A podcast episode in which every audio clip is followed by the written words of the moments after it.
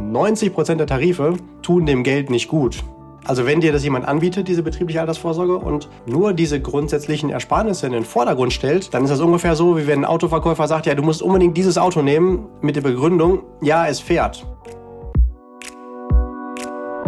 Und herzlich willkommen bei Financial Health, dem Podcast für deine finanzielle Gesundheit. Freue dich auf spannende Inspirationen und leicht umsetzbare Financial Lifehacks für dein privates Finanzmanagement. Es erwarten dich wertvolle Impulse, wie du das Thema Geld und Finanzen zu einer erfolgreichen, cleveren und schönen Kraft in deinem Leben machst. Schön, dass du da bist. Vielen Dank für deine Zeit und danke für dein Interesse. Es freuen sich auf dich auch heute unser lieber Julian Krüger und unsere wundervolle Podcast-Stimme, die Amelie Lieder.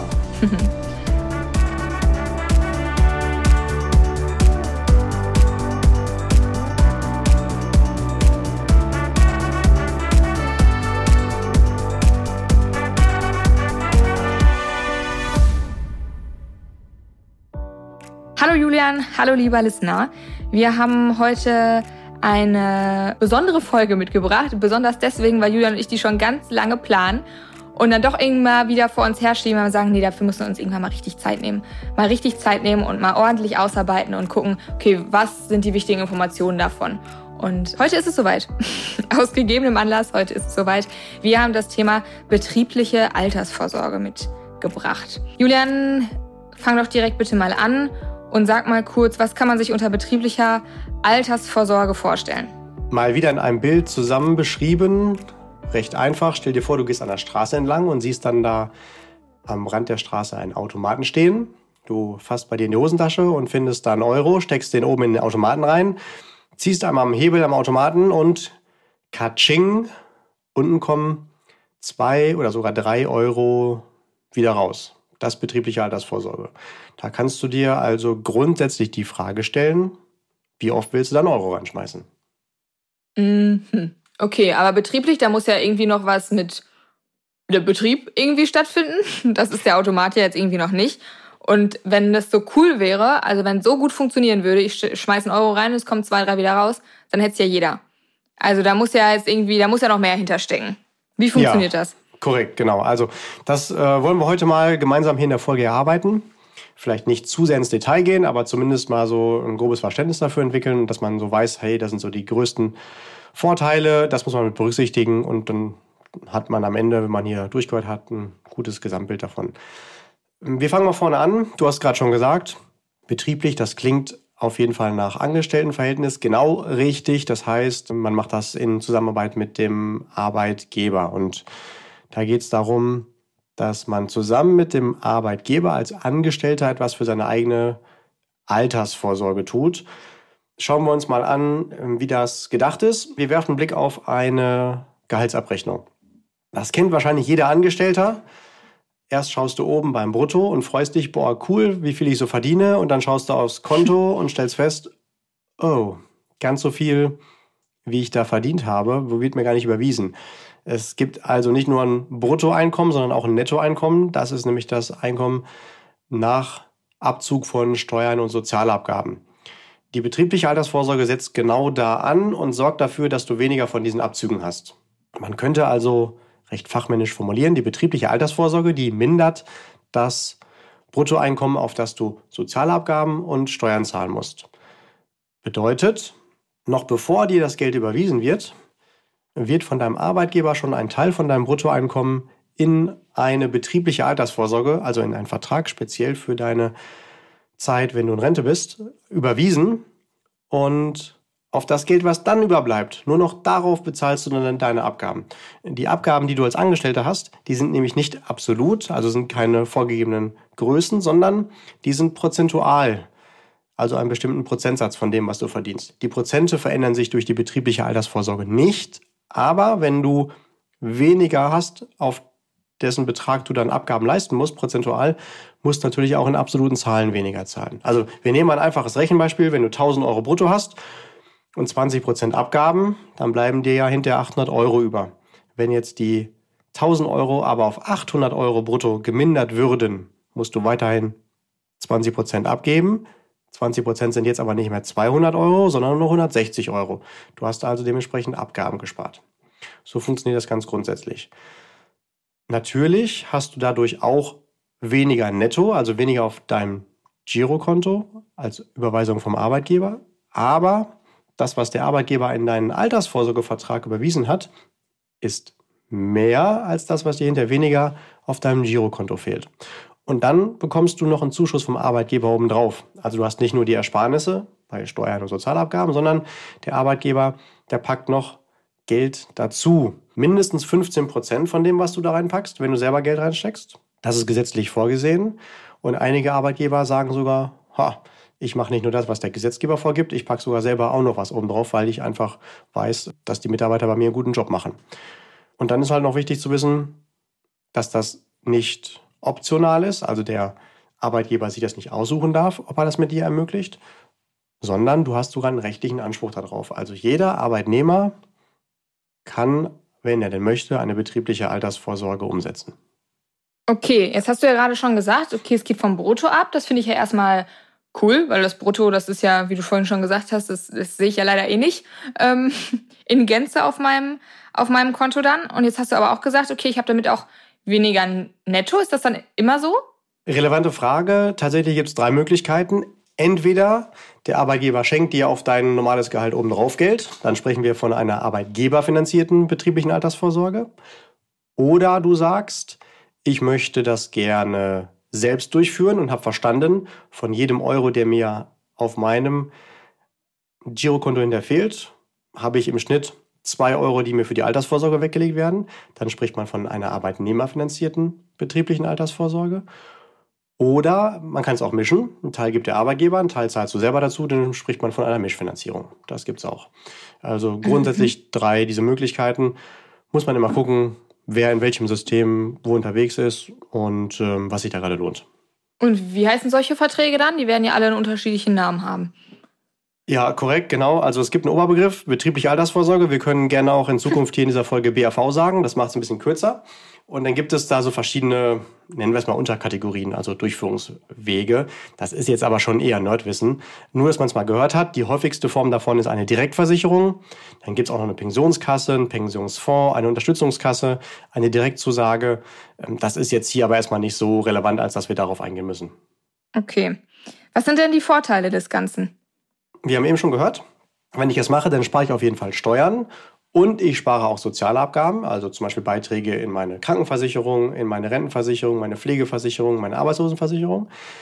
Natürlich habe ich dann auch etwas weniger Rente später, wenn ich jetzt weniger in die gesetzliche Rente einzahle. Aber das, was ich heute weniger einzahle, macht es ja wieder wett, dadurch, dass ich ja was in die private Altersvorsorge stecke. Und bei einem halbwegs vernünftigen Tarif kommt als betriebliche Altersvorsorge viel mehr dabei rum, als dass ich ähm, dann erwarten könnte, wenn ich mehr in die gesetzliche Rente zahle. Da haben wir ja auch schon häufiger darüber gesprochen. Also tendenziell sollte man möglichst wenig oder wenn es geht gar nichts in die gesetzliche Rentenversicherung einzahlen, denn das ist kein System, wo das Herz eines Finanzexperten anfängt zu klopfen, wenn er sich die Renditen anguckt. Mal so ganz vorsichtig formuliert. Ja. Oh nein, und lieber Listener, wenn du starke Nerven hast, wir haben auch eine Folge zur gesetzlichen Rentenversicherung schon gemacht, äh, dann hör doch gerne mal rein. Ja, das war jetzt der offizielle Werbeblock für die Folge, genau. Ja. Ähm, ja, was gibt's weitere, äh, an weiteren Vorteilen? Natürlich haben wir eben schon gehört, es gibt den Zuschuss vom Arbeitgeber, der kann entweder prozentual sein, wir haben auch schon gehört, mindestens 15 Prozent von dem, was du da reinpackst, muss der Arbeitgeber auch nochmal draufschmeißen. Er kann aber zusätzlich auch noch absolut sein, dass der Arbeitgeber zum Beispiel sagt, oh, ich gebe dir 50 Euro nochmal dazu oder 100 Euro im Monat. Da habe ich auch einige Arbeitgeber, die ich da als Finanzexperte betreue und die sagen, meine Mitarbeiter sind mir so wichtig, die kriegen dann nochmal einen Zuschuss obendrauf. Und alle diese Punkte, also Steuern sparen, Sozialabgaben sparen, Zuschuss noch oben drauf bekommen vom Arbeitgeber, das macht diesen Automaten aus, den wir ganz am Anfang gehört haben. Also du steckst einen Euro rein und je nachdem, in welcher Steuerklasse du bist, was für einen Arbeitgeber du hast und so weiter und so fort, hast du halt den Effekt von zwei, drei Euro kommen im Vertrag an. Und bei dem Zuschuss gilt vielleicht noch zu wissen, der Arbeitgeber muss das immer gleich machen, also jeden Mitarbeiter da im Sinne des Gleichbehandlungsgesetzes auch gleich fördern. Er darf natürlich sagen, je nachdem, wie lange man im Unternehmen ist, gibt es einen Zuschuss oder je nach äh, Position oder Aufgabe. Das kann man in so einer Versorgungsordnung festlegen. Aber er kann jetzt nicht sagen, jemand mit dem Vornamen, der mit A anfängt, äh, kriegt 5 Euro und mit dem Z 20 Euro. Das geht nicht. Also es muss halt schon eine gleiche Behandlung geben. Was ich persönlich als Finanzexperte, der sich sehr gerne damit beschäftigt, was sind eigentlich die Hauptfaktoren finanziellen Erfolgs, wo ich nicht müde werde, das immer wieder zu betonen. Das ist vor allen Dingen die Finanzpsychologie. Das war jetzt so ein verschachtelter Satz, jetzt weiß ich gar nicht mehr, wie ich angefangen bin. Auf jeden Fall ist ein großer Vorteil hier ähm, die Psyche auch wieder des Sparers, denn das Geld, was mir der Arbeitgeber in meinen Vertrag überweist, das taucht ja auf meinem Girokonto nach der Überweisung gar nicht mehr auf. Das heißt, ich habe das erstmal gar nicht so präsent auf dem Schirm und damit habe ich nicht das Gefühl, mir nimmt wieder irgendjemand was weg. Klar, wenn ich Altersvorsorge vom Girokonto betreibe, dann mache ich das auch freiwillig und habe da ja auch einen Sinn und Zweck dahinter, den ich da sehe. Aber trotzdem fühlt es sich manchmal so an, dass mir was weggenommen wird. Bei der betrieblichen Altersvorsorge taucht das ja erst gar nicht auf dem Girokonto auf und ich fange da erst gar nicht an, psychologisch mitzurechnen. Das hat nichts als nachweisbarer mathematischer Finanzwert an sich, aber ja, größter Faktor ist halt die Psyche beim Umgang mit Geld. Ne? Dann hat natürlich jede betriebliche Altersvorsorge als weiteren Vorteil, dass ich da im Rentenalter auch flexibel darüber verfügen kann. Das heißt, ich kann sagen, ich hätte da jeden Monat gerne eine Rente raus oder ich nehme mal auch Beträge auf einmal. Und anders als bei der gesetzlichen Rente kann ich da nicht nur im Todesfall das Geld an meine direkten Erben wie meine Ehepartner oder kindergeldberechtigte Kinder weitergeben, sondern zum Beispiel auch an Lebenspartner.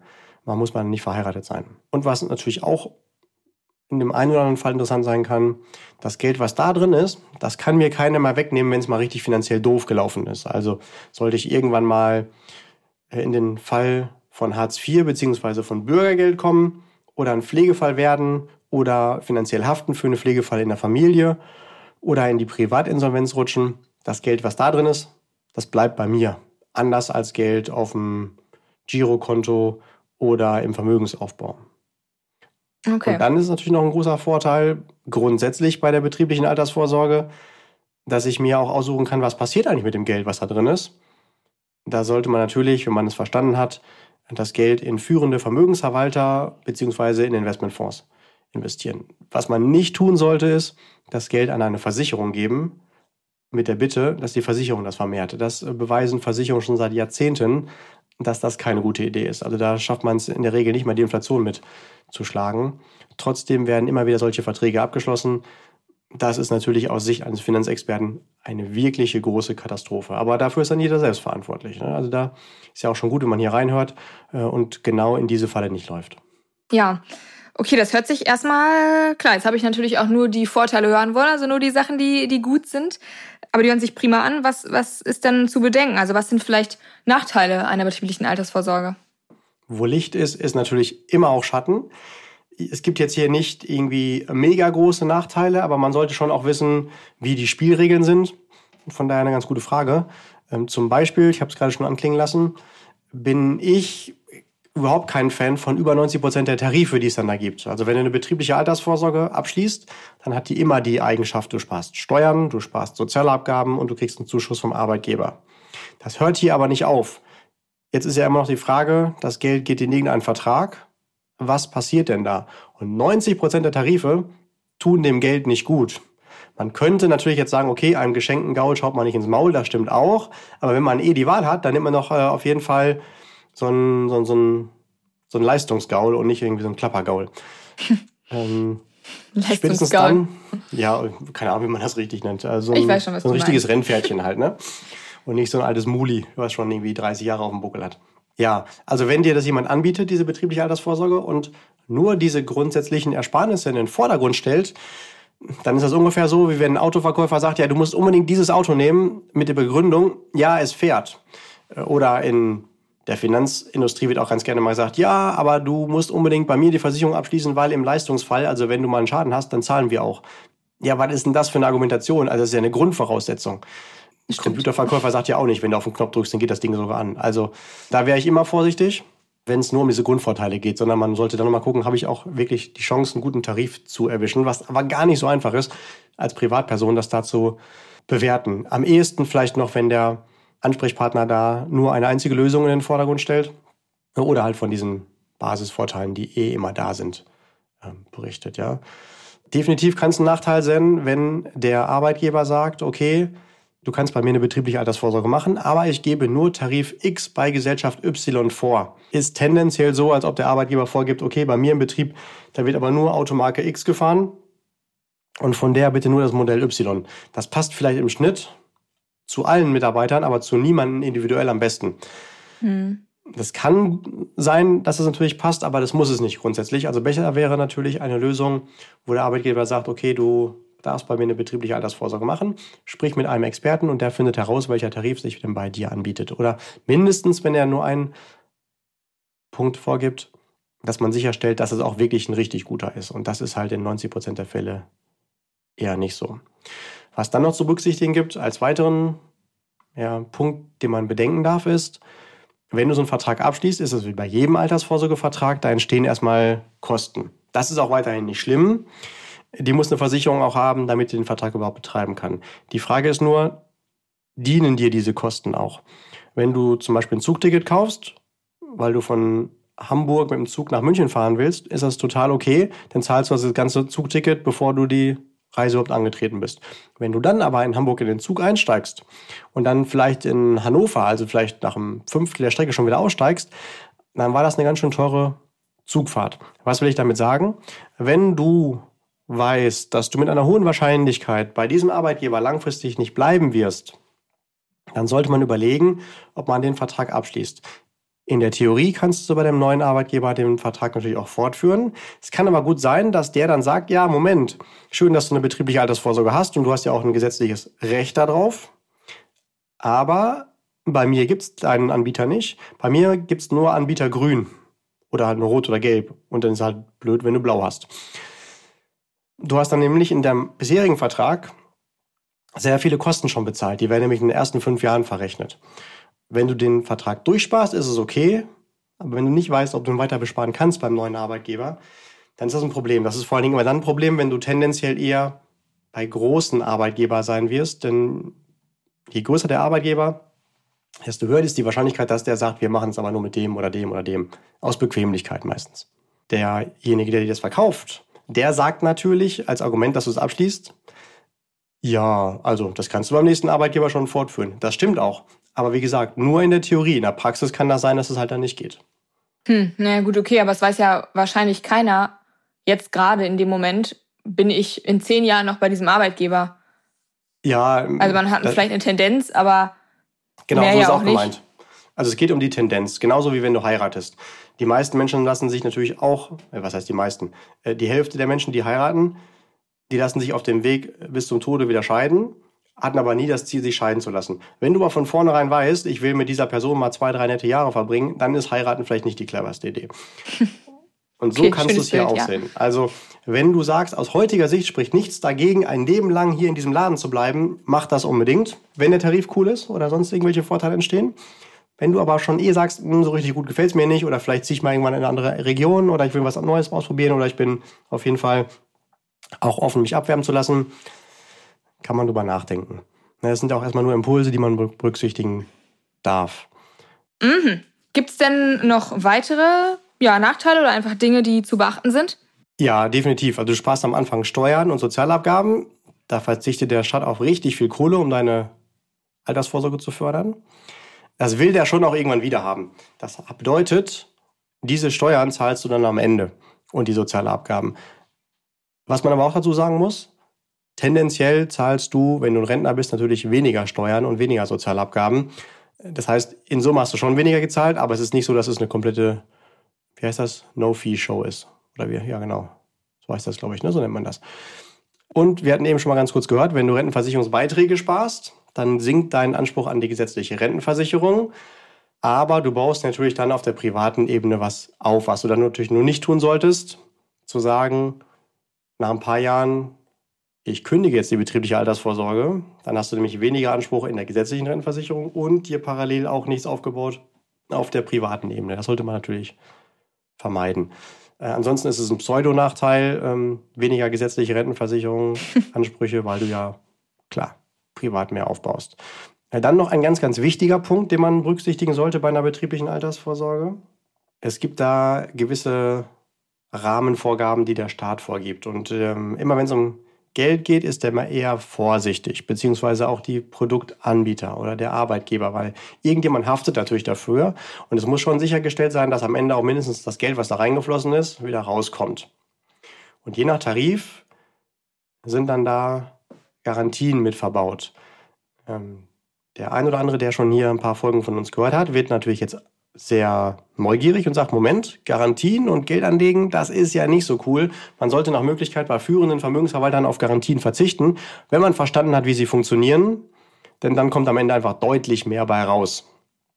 Das ist bei betrieblicher Altersvorsorge nicht immer so ganz einfach. Die meisten Tarife haben ja zum Beispiel eine 100% Garantie. Also das, was eingezahlt wurde, kommt am Ende auch bei raus. Klingt auf den ersten Blick gut.